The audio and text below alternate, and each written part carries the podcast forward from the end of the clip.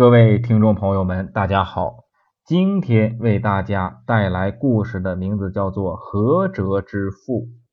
宋国蒙地人庄周家境贫寒，曾担任七元吏一职。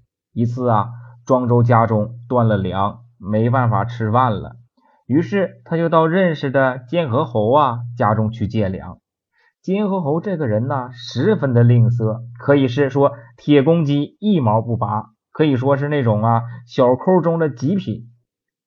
见到庄子向他借粮，他又不好意思直接拒绝，于是啊装出一副慷慨大方的模样啊，慷慨的说：“哎，这个可以啊，这样我先把地方上的税呀收收，等收上来的，然后我借你三百两，你看看啊这个怎么样？”庄子听罢，已经明白剑河侯的意思，心中十分的气恼，便沉着脸说：“昨天呐，我来到你这儿的路上，听到有求救的声音，我回头一看，发现一条鲫鱼啊，在马车压出的干沟中啊，拼了命的喊救命。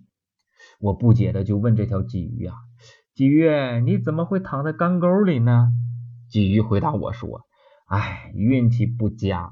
我本是东海水族中的一个小臣，前些日子洪水泛滥，我游到了这里。大水消退，我却没能及时的游回去，就被困在这个小水潭里了。水潭日渐干涸，沦落到如此的困境，打算呢，求你呀，救救我。你哪怕是给我一斗或一升的水呀，你都能救我呀。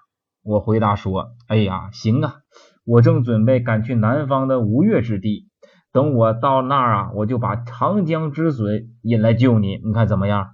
那个鲫鱼啊，恼羞成怒啊，便说道：“我因失了常态，才恳求你的帮助，而救我一斗或一升的水就可以，你却要到吴越之地引来长江之水救我，那样我早就干成鱼干了。”你也就只能把我拿到市场上当鱼竿给卖了啊！我还用你救吗？